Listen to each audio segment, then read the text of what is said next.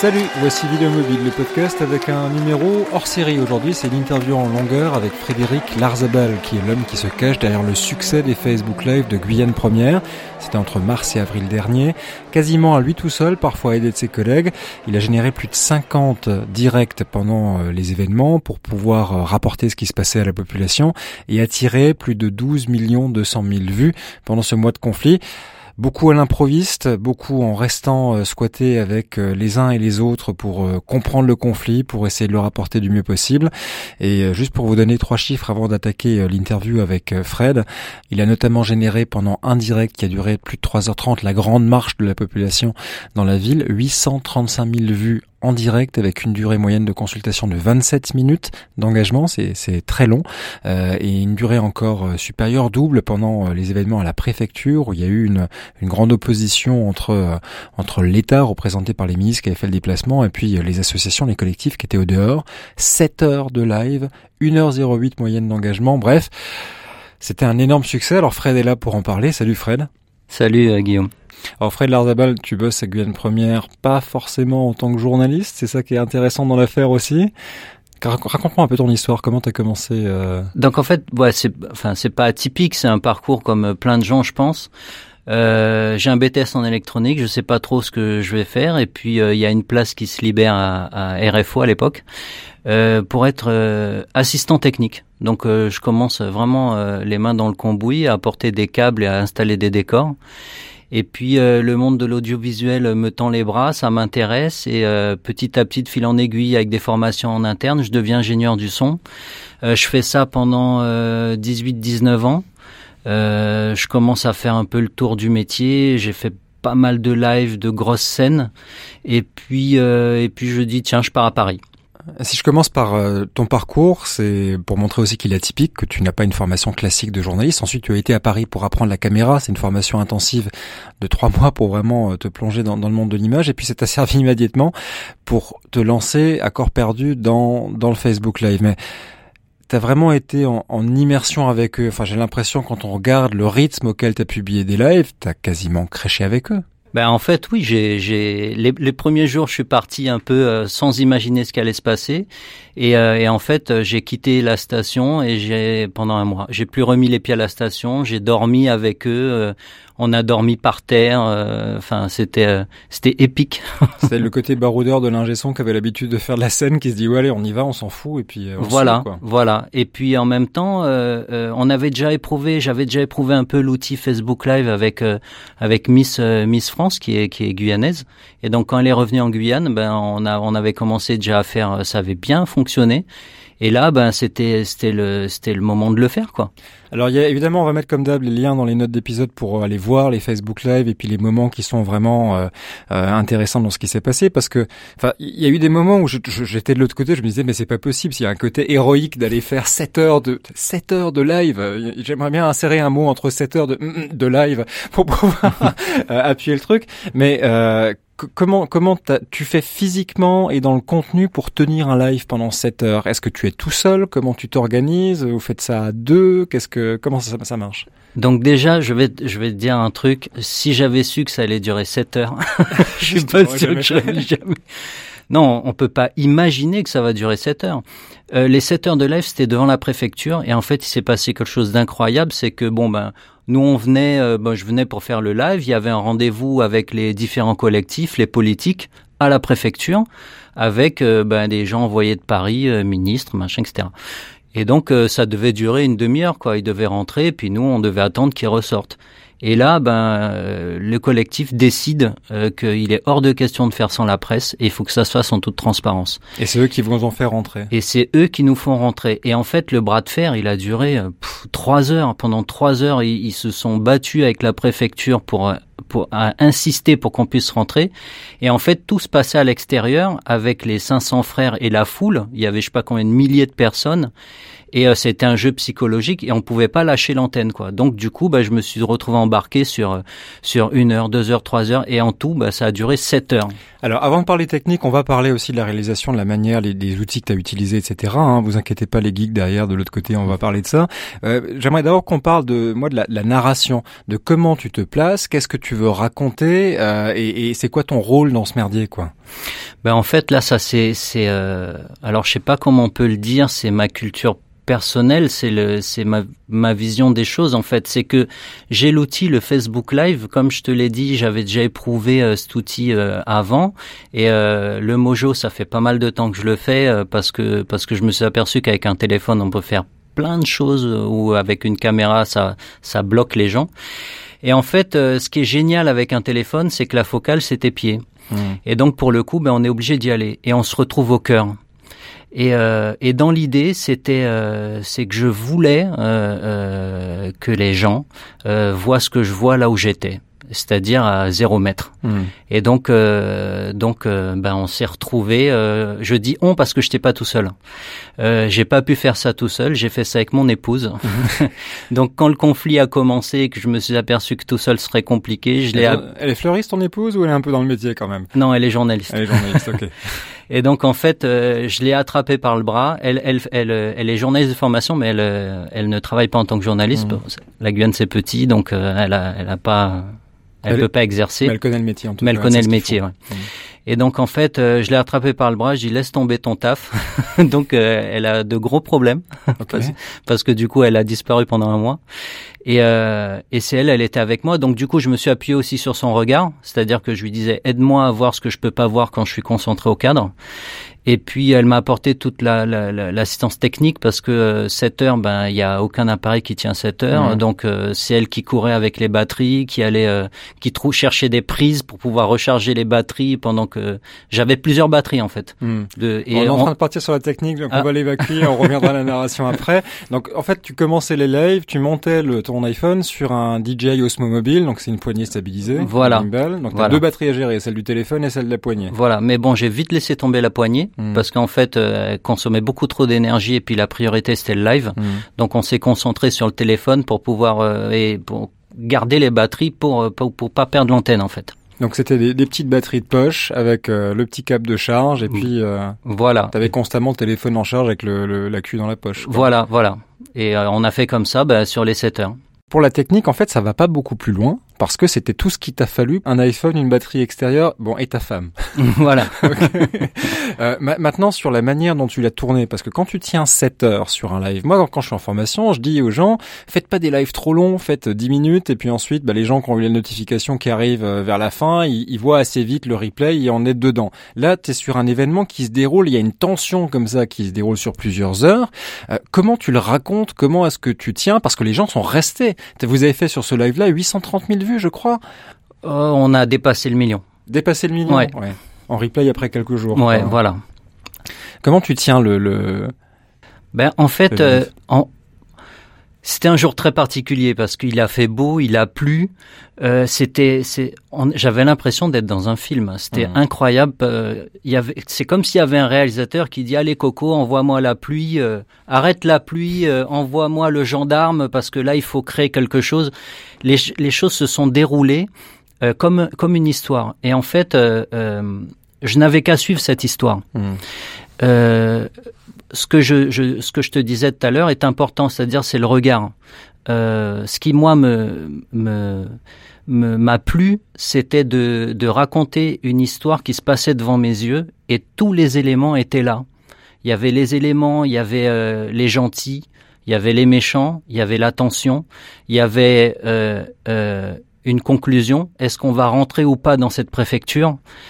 Et, euh, et tous ces gens qui étaient là ont participé euh, à fabriquer cette histoire. Moi, j'étais le témoin. Et, euh, et l'idée, c'était de, c'était de, de. Alors, t'es, un peu modeste, Fred, parce que quand tu regardes le live, tu te déplaces, tu vas chercher les plans, etc. Là, ce qu'on entend derrière, c'était devant la préfecture, au moment où ça se tend un peu, parce que euh, ils veulent justement faire rentrer la presse, et puis un refus de l'État, il y a très longues négociations pour y aller. Et toi, pendant ce temps, qu'est-ce que tu fais? Euh, Quel genre de plan tu vas chercher? Ben en fait, moi, je veux créer de l'émotion. Parce que euh, euh, ben, c'est ma, enfin mes cours, les, cours que j'ai suivis, les, les, différentes personnes qui m'ont formé m'ont toujours expliqué que l'image a de la force quand elle a du sens. Et ce qui est important c'est l'humain. Euh, donc moi, ce qui m'intéressait, c'était des regards, c'était euh, c'était des confrontations, c'était euh, des silences. Les silences, c'est super important. Ça veut dire plein de choses. Euh, c'était cette dramaturgie. C'était comment mettre en, en, en image euh, ce rapport entre les personnes. Et c'était ce qui était compliqué, c'est qu'il n'y avait pas de, de il n'y avait pas de montage. Donc voilà. Donc il n'y a pas de montage.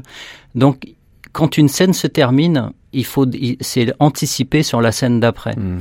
Et donc si j'étais par exemple, je me rappelle très bien quand il y a le, le, le flic et le et le, le, mec du collectif qui se regardent yeux dans les yeux, il pleut des cordes.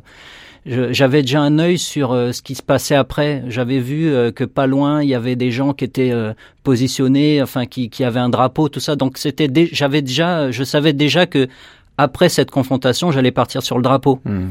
parce qu'il fallait que je raconte l'histoire.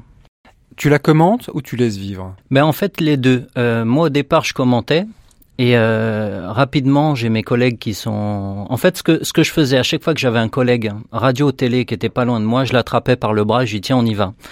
Parce qu'à partir du moment où je suis libéré du commentaire, euh, je peux vraiment me concentrer sur le contenu de l'image. Donc ça veut dire, pour bien comprendre, que toi tu tournes et t'as un de tes collègues qui commente ce que tu tournes Voilà. Il a un micro Il, le il a un micro, oui. D'accord. Et donc, euh, quand il y avait un collègue, donc c'était très bien, ça, ça me libérait du, du commentaire, et quand il y, en a, il y avait personne, je commentais moi-même. Euh, J'entendais pas vraiment ce que disait le collègue, parce qu'à partir du moment où il y a quelqu'un qui s'occupe de cette partie-là, je suis complètement concentré au contenu de l'image et à, à ce que je vais raconter dedans, quoi. Comment ça se passait les relations avec ceux qui te suivaient en fait? Parce que clairement, il y a des gens en dehors de la Guyane qui t'ont suivi. Et est-ce que tu te rendais compte que tu t'adressais à autant de monde? Pas du tout. J'imaginais pas qu'il y avait autant de monde qui, qui allait suivre. En fait, euh, tu veux savoir la relation, c'est-à-dire par rapport aux commentaires que, qui, qui... C'est voir, oui, il y a, ça d'abord, c'est de voir si, si les gens te posaient des questions, si tu réagissais en fonction de, des demandes, comment tu le gérais, si tu le faisais seul ou, ou, ou à d'autres. On va commencer par ça, et puis je reviendrai sur le, le deuxième aspect après. Ouais. Alors gérer, alors c'est bah, pour le coup euh, c'est mon épouse. Encore elle. ouais, parce qu'en fait quand on avait deux téléphones. Ouais. Euh, L'astuce aussi pour pouvoir tenir, c'est qu'on tournait sur deux téléphones. Mmh. Donc pendant qu'un chargeait, donc il y avait deux téléphones euh, pour parler technique. Hein. Donc deux téléphones, un qui charge, un qui tourne, plus des batteries. Mmh. C'est ce qui nous a permis de tenir aussi longtemps. Mais quand tu passes d'un téléphone à l'autre, tu interromps pas le flux? Ben alors. Un, ce, ce, qui, ce, ce, que je ne savais pas, donc là je vais vous donner une, une info. euh, le Facebook Live, il s'arrête automatiquement au bout de 4 heures. Ok. Voilà, donc euh, au bout de 4 heures, à 3 minutes, à 3 heures 55 minutes, il y a un décompte qui mmh. apparaît sur le sur l'écran et qui dit que dans 5 minutes le, le live s'arrête. Donc du coup, sur les 7 heures de live, euh, il y a une interruption au bout de 4 heures et il y a, il y a 3 heures. Euh... Donc c'est là que tu allais pisser un coup et que tu changé de téléphone. Alors. Non, mais en fait, on a fait la bascule euh, à, à l'instant. D'accord. Euh, moi, j'ignorais qu'on pouvait mettre deux flux Facebook sur une page. Mmh. Donc je lui ai dit, écoute, quand on est à une, je te fais un décompte, 3, 2, 1 et tu tu tu, passes en, en, live. Comme okay. il y a un décompte à 3, 2, 1 sur le Facebook, c'est comme ça qu'on a fait se superposer les, les, deux lives. Alors quand on fait de la télé en direct, il faut des camions satellites et tout un bordel pour que ça marche. Et puis les gens peuvent pas nous parler directement. Là, euh, bah, le directeur de votre station m'a dit encore, on n'aurait jamais pu faire ça avec des moyens traditionnels. D'ailleurs, le ce que tu filmais en live a été basculé à l'antenne, ce qui est du jamais vu, euh, en tout cas dans, dans cette station-là, et puis euh, de, de, mémoire à France Télévisions. Euh, et, et, et, et là, tu es, tu es dedans et les gens qui te regardent t'envoient des questions, tu peux y répondre, tu demandes à tes collègues de répondre, comment comment ça marche? Ben en fait, c'est pas mes, mes collègues qui me répondent, c'est mon épouse qui est là à ce moment-là et donc comme elle a le deuxième téléphone et qu'elle voit les questions euh, Bon, il n'y a pas tout le temps des questions, c'est mmh. beaucoup beaucoup de commentaires sur ce mmh. qui se passe. Euh, euh, sur, il y a beaucoup de commentaires qui disaient bravo la Guyane, c'est spectaculaire. Enfin, il y a beaucoup de commentaires de cette nature. Mais les commentaires euh, euh, sur le fait, mais pourquoi, mais qu'est-ce qui se passe? Parce qu'il y a des gens qui viennent en route et qui sont dans notre pays, par mmh. exemple, ils disent mais qu'est-ce qui se passe? Je suis, euh, je me rappelle, enfin Il y en a qui a du Canada, enfin des francophones en fait, hein, qui disaient mais qu'est-ce qui se passe ici? Je comprends pas. Et là, ben, mon épouse répondait ben voilà, on est devant la préfecture de Cayenne en Guyane. Il y a une confrontation, il y a un collectif, il y a une grève générale. elle répondait quoi. Donc ça faisait quelque chose d'interactif. Je me rappelle que j'avais suivi un échange comme ça où le, le, le, la personne disait mais il est trop fort ce journaliste, il tourne, il répond aux questions. Parce qu'en fait, c'est le même compte. J'ai deux téléphones avec le même compte. Donc l'illusion était parfaite. on avait l'impression que je tournais et je répondais aux questions. Quoi. Alors là, on a beaucoup parlé du gros live de 7 heures, mais mhm. c'était évidemment pas le seul. Et tu en as, tu en as euh, réalisé, euh, réalisé beaucoup poursuivre entièrement le conflit. Et moi, ce qui m'intéresse, c'est de voir comment tu savais quand il fallait y aller, parce que du coup, tu devais forcément te, te mettre euh, dans une relation un peu spéciale avec euh, bah, les manifestants, avec les leaders aussi. Euh, comment tu, tu t'étais au bon endroit au bon moment? Bah, En fait, c'était une relation très particulière. les premiers jours, bon, j'étais considéré comme tous les journalistes, quoi. Donc j'étais un peu à la marge. Mmh mais en insistant un petit peu, en étant tout le temps avec eux, en... quand il était 19h, euh, euh, je cassais pas, je, je coupais pas, je rentrais pas chez moi, je restais avec eux. On mangeait, euh, on mangeait par terre, on était assis contre un mur et, et, on discute, discute. Moi, je leur ai posé un milliard de questions pour savoir, pour connaître la genèse en fait de ça. Moi, j'étais comme plein de gens, je pensais que c'était quelque chose qui s'organisait depuis des mois en en, sous-marin et parce qu'une telle organisation, ben en fait non, hein, ça s'est fait, les choses se sont euh, tricotées comme ça au fil au fil des jours. Et donc, euh, je suis devenu, euh, je suis devenu un 500 frères. Je suis devenu un membre du collectif euh, de, de l'énergie. Je suis devenu un membre. Enfin, j'étais. Mais en gardant ta distance. Bien sûr, évidemment. Et il y a eu pas mal de. Enfin, j'ai eu des heures avec eux parce que moi, je posais des questions qui gênaient. Mmh. mais j'ai, j'ai essayé d'être complètement L'objectivité, c'est compliqué, mais en tout cas, l'honnêteté, j'ai vraiment fait en sorte de rester honnête, mmh. c'est-à-dire euh, de pas travestir ni ni euh, ni de, de, de, transformer ce que je voyais ou euh, voilà. Et donc, ça fait que comme ça, les jours passant, je j'ai j'ai été adopté. Et en fait, euh, j'ai pas de carte de presse, donc. Donc je ne pouvais pas passer les barrages, on, on laissait le, que les, les, les, les, journalistes passer. Et donc, en fait, je me fondais au milieu des, des, des grévistes quand je savais qu'ils allaient sur un meeting, quand ils avaient un rendez-vous avec euh, à la préfecture, qu'ils avaient un rendez-vous. Bah, j'étais là avant et j'attendais qu'ils passent pour pouvoir rentrer dans le convoi. Mmh. Et en fait, comme ça, de fil en aiguille, les jours passant, euh, ben, même au niveau des barrages, on me connaissait, quoi on me laissait passer. Donc t'as mis ta vie en parenthèse pendant tout le conflit. Pendant un mois, je suis plus rentré, euh, je suis plus, je suis même pas rentré chez moi. Euh, j'étais chez ma belle-mère parce qu'elle était à Kourou. J'étais chez un pote euh, à Matoury. Euh, une autre ville de, de, la Guyane. Donc en fait, je suis pas rentré chez moi. J'ai appelé ma, ma voisine pour qu'elle aille, elle aille euh, arroser les plantes. et euh, nourrir le poisson. Je peux pas, moi je fais un live là. tu peux en fait, non, c'est c'est pour ça, euh, pour te dire la vérité, avec les, j'ai pas encore assez de recul sur tout ça. Il y a une très forte charge émotionnelle euh, parce que j'ai tout mis entre parenthèses. J'ai pas vu mes enfants pendant un mois. Mmh. Euh, et j'ai plus remis les pieds à la station. Et en fait, j'étais dans une immersion euh, totale. Euh, c'était le seul moyen en fait d'avoir, euh, de, de, de, pouvoir couvrir l'événement du début à la fin et du matin au soir. L'impact que ça a eu a été très étonnant parce que à toi tout seul, tu as écrasé euh, toute la scène médiatique qui est venue, y compris de Métropole, une fois que ça a pris de l'ampleur, etc. Quel genre de relation Est-ce que d'abord a été au courant que tu faisais ça, ceux qui sont venus de, les locaux et, et, de Métropole? Pas du tout, pas du tout, parce qu'en en fait au départ, bon, je, enfin, je veux pas mettre ni la station ni mes collègues à dos, mais on m'a toujours regardé en me disant mais euh, je connais. c'est enfin un peu comme une Hurluberlu. Ouais. Voilà. Euh, qui euh, qui vient avec son téléphone. Enfin bon, voilà, c'est pas broadcast, c'est pas une grosse caméra qu'on a à l'épaule. Euh, en termes de d'image, ça fait pas sérieux. On a mhm. dit, bah, c'est pas sérieux, c'est un téléphone portable. Et en fait, euh, bah, ça, a eu, ça a eu un tel impact, en fait, comme, comme tu disais, pour reprendre tes propos, ça, ça a écrasé euh, euh, la, les, tous les médias.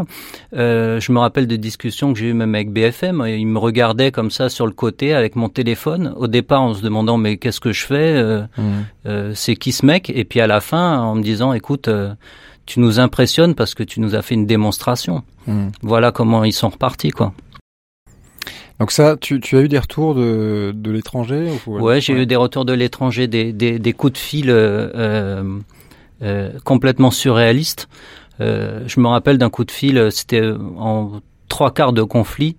Al Jazeera qui m'appelle sur mon téléphone personnel. comment ils ont eu mon numéro de téléphone, je sais pas. Bon, je parle pas anglais, donc j'ai passé le téléphone à, à, à, ma copine, enfin à ma femme. Et euh, en fait, bon, euh, ils m'ont pas débauché, hein.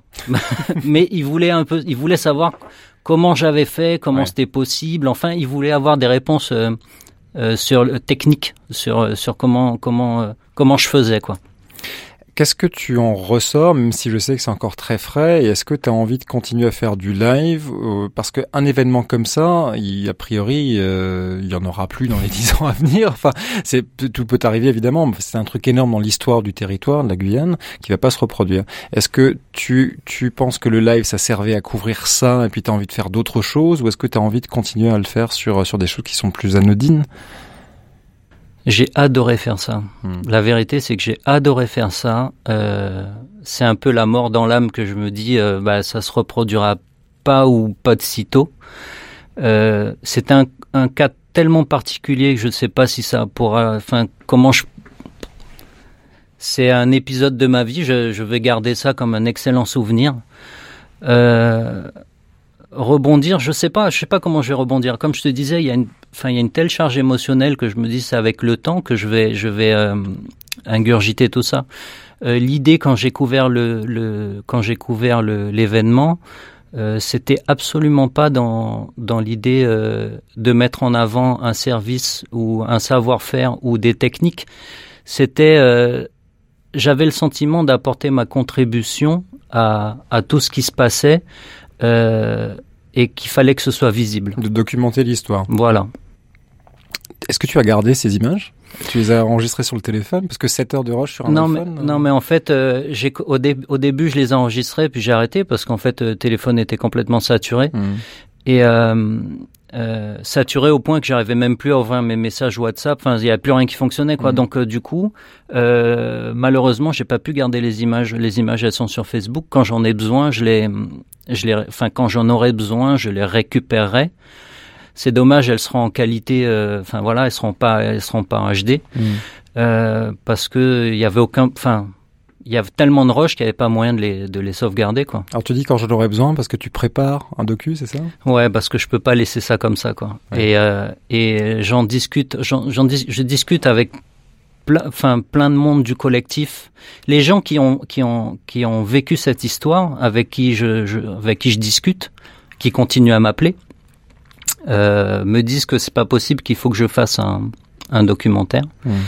Et en fait, je discute avec eux, je m'aperçois que j'ai une telle proximité avec ces gens-là que je pense que euh, je pense que je pourrais raconter l'histoire de l'intérieur et différemment, puisque là, on sera posé, on sera dans des canapés. Euh, et, euh, et je pense qu'il y a quelque, il y a, il y a du, je pense qu'il y a un beau documentaire à faire vécu de l'intérieur et, euh, et avec la proximité avec avec la proximité que j'ai avec ces acteurs euh, me permettra d'aller un peu plus loin euh, humainement. Ben merci Fred, mais juste avant de, de, de terminer ces missions, j'aimerais revenir sur un, quelque chose qui m'a frappé, c'était vraiment la, la, genèse du mouvement. Tu avais commencé à en parler en disant tu pensais que c'était organisé un peu à la Corse, un truc dans le maquis derrière, ça fait des années, c'est familial, et puis euh, on prépare un, un soulèvement. Et, et, en fait, c'est né euh, avec WhatsApp? En fait, c'est une succession de, de petites choses. C'est pas né avec WhatsApp, hein. c'est né euh, de différents conflits de différentes associations. Le, le, le liant de tout ça, c'est l'insécurité du département. Mmh. C'est le liant. C'est ce qui a fait que, euh, qu'on soit riche, pauvre, petit, grand, on avait tous le même problème dans ce département, c'était l'insécurité. Euh, L'année dernière, il y a eu euh, deux meurtres importants de personnes de la société civile et euh, de gens bien placés, connus du monde associatif, et qui a créé un électrochoc, et du monde politique aussi, et qui a créé un électrochoc, et qui a fait naître des associations euh, En tout cas, qui les a mis en avant parce que ces associations existaient. Et donc, il y a des discussions qui avaient commencé avec la préfecture, tout ça en disant mais c'est plus possible quoi. Qu euh, 46 euh, meurtres pour un, un, département de 250 000 habitants. Mmh. Je veux dire, c'est dix fois plus que dix fois plus que que, le, que Marseille. Donc c'est pour imaginer euh, le l'ampleur le, l'ampleur de ce phénomène d'insécurité. Et donc du coup, euh, il y a eu des éléments euh, qui qui ont qui qui ont mis en place euh, cette révolution guyanaise. Donc ce ciment, c'était l'insécurité. Il y a eu le phénomène des 500 frères qui est juste incroyable. Euh, euh, des, des, des, hommes de 2 mètres, 120 kilos, cagoulés, qui débarquent à la CTG. À, à, Carthagène. Enfin, c'était pour les. La CTG, c'est. C'est le, le, le, comme le conseil régional en fait. Donc Ségolène Royal est, en Guyane dans ce, cette réunion de, de, la CTG. Les mecs débarquent, ils foutent un souk pas possible. Elle, elle, euh, le lendemain, elle prend l'avion, elle panique. Et puis, euh, et là, il y a encore quelques semaines qui passent. Euh, il y a des problèmes à l'hôpital de Cayenne, à EDF. Ils se mettent en grève. Ça, c'est le vendredi ou le samedi. Le dimanche, euh, ils appellent les 500 frères en disant il faut venir nous aider. Euh, on a fait un barrage à Saint-Laurent, à l'entrée du CSG, pour bloquer la fusée. Les 500 frères débarquent. Et puis là, euh, le, le, le, vraiment le, le, point qui a fait que tout s'embrase, on est gazé par les par la police, par, la, par les, les gendarmes, les gardes mmh. mobiles.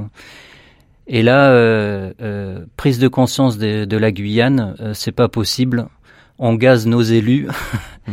Et euh, deux jours après, toute la Guyane est bloquée. Il y a des barrages partout.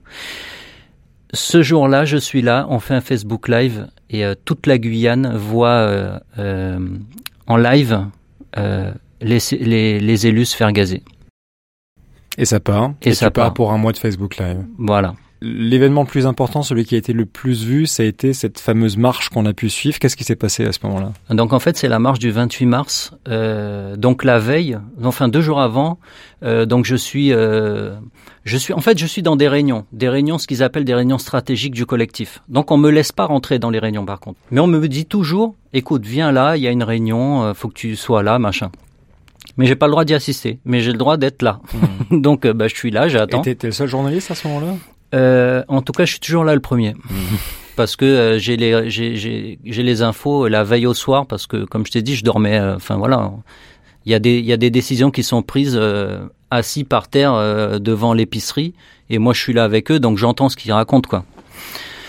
Et donc donc je suis je suis à cette fameuse réunion et j'entends dire qu'il va y avoir une marche eux-mêmes ont été dépassés par les événements. Ils avaient organisé une marche, ils n'étaient pas d'accord d'ailleurs. Non, tel jour 28, c'est pas bien, il faut mieux qu'on attende euh, mercredi, je sais pas, enfin ils n'étaient pas d'accord et finalement ça se fait mardi. Quand moi je sais que il y a cette marche, euh, donc la veille, j'appelle euh, le, les pompiers parce qu'il y a une, grande, il y a un grand, une grande, grande tour juste au niveau de la marche. J'appelle les pompiers et je demande à parler au commandant Bazac. Euh, Est-ce que je peux avoir l'autorisation d'aller sur sa tour? Euh, Donc il me donne l'autorisation et je me retrouve une fois de plus tout seul parce que comme j'avais eu les informations en amont mmh. et que j'avais anticipé, que, enfin, je me retrouve tout seul là-haut. Et là, je peux démarrer un Facebook Live avec une vue juste incroyable. Je sais pas si tu si tu Combien de participants il y avait à la marche pour euh, avoir une idée de la alors officiellement, officieusement. Deux, deux. enfin, officiellement au départ, ils ont dit 8000. Ouais. Bon, ils ont revu leur copie. Très sincèrement, il y avait entre 30 et 40 000 personnes. Hmm. Donc tu étais le seul d'être en, en, hauteur sur la tour de séchage des, des pompiers, mm-hmm. à regarder ce qui se passe, et tu avais l'exclusivité sur, euh, voilà. sur le cortège. Voilà, j'avais l'exclusivité sur le cortège, et quand le cortège démarre, moi je redescends. Alors là, je sais pas pourquoi. Je t'avoue très sincèrement, je n'ai pas de réponse aujourd'hui. J'ai couvert les 3h45 de marche sans interruption. Mmh. Le, le, flux n'a jamais coupé. La batterie a tenu. La batterie, enfin, le, les rotations de batterie se sont bien passées. Ouais. Euh, J'ai jamais été coupé. Euh, plus personne pouvait appeler. Il n'y a plus aucun WhatsApp qui fonctionnait. Il n'y a plus rien qui fonctionnait en termes de télécommunication. Et moi, ça marchait je me rappelle de, de, de collègues qui venaient me voir en me demandant mais euh, comment je fais, qu'est-ce que j'ai comme matériel, euh, pourquoi ça lâche pas, pourquoi ça décroche pas, je sais pas. J'ai pas de réponse aujourd'hui. Bon, bah, c'est une belle leçon de choses en tout cas parce que on sait que euh, alors au-delà de la technique que tu as utilisée qui est le Facebook Live, ça pourrait être autre chose que Facebook. D'ailleurs, ce serait peut-être pas mal que ce soit autre chose que Facebook aussi, mais c'est un autre débat.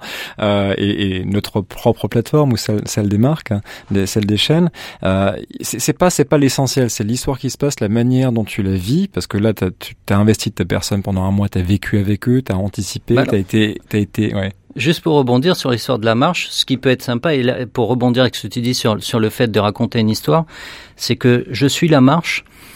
Et bon, ben voilà, le problème de la marche, c'est qu'on est au ras du sol et euh, on suit des gens qui marchent, quoi. Et donc, je me dis, mais je peux pas me résoudre à ça, c'est pas possible. Et là, elle est partie, elle a été voir, je enfin, elle m'a trouvé trois, quatre balcons. Et à chaque fois qu'on arrivait, donc, euh, les gens nous ouvraient les portes. Et comme je voulais pas couper, parce que je me dis, on peut pas couper, quoi. Et donc, bah, pendant le live, les gens qui ont suivi le live, ils me voyaient rentrer chez les gens, dans les cuisines, euh, dire excusez-moi, j'arrive, il est où le balcon Tu vois Mm. Et ça s'est passé comme ça pendant 3h45 sans interruption. On était chez les gens, euh, on participait. Enfin, euh, moi j'avais, enfin, j'ai le sentiment et en, en voyant les commentaires, enfin, les, les gens, ils étaient là, quoi. Ouais. Ceux qui n'ont pas pu se déplacer, ils ont vécu la marche comme s'ils, comme s'ils étaient là, quoi. Ils, voilà, ils étaient présents. Le placement, le placement, le placement. Pour être bon, il faut savoir anticiper, il faut savoir se placer, il faut aussi bah, entretenir son réseau de contacts et puis suivre un, un conflit sur la longueur. On peut pas juste débarquer avec une étiquette. Non, ça euh, suffit pas. Ça, ça suffit pas. Donc, tu as gagné leur confiance pour qu'ils te donnent les infos pour euh, que tu sois capable d'anticiper euh, les endroits où il fallait que tu sois et tu étais quasiment toujours le premier. Et à toi tout seul, encore une fois, tu as écrasé la scène médiatique sur la couverture de cet événement. Donc bravo Fred. Euh, tu, je peux te dire que tu nous, tu nous as vraiment impressionné. On n'est on n'est pas les seuls. Euh, je reviens de MojoCon où on était avec Philippe et puis avec euh, avec Laurent où, où on a eu des échos encore en Irlande du monde anglophone qui a eu euh, conscience de, de ce que tu as fait. Euh, bah Fred Larzabal, merci d'avoir pris le temps de passer un peu de temps autour du micro avec moi. Et puis euh, bah, pour VMP, on va se retrouver euh, un peu plus tard avec Laurent et Philippe, comme d'habitude, pour un épisode qui sera pas un épisode hors série, mais l'épisode numéro 14. À plus.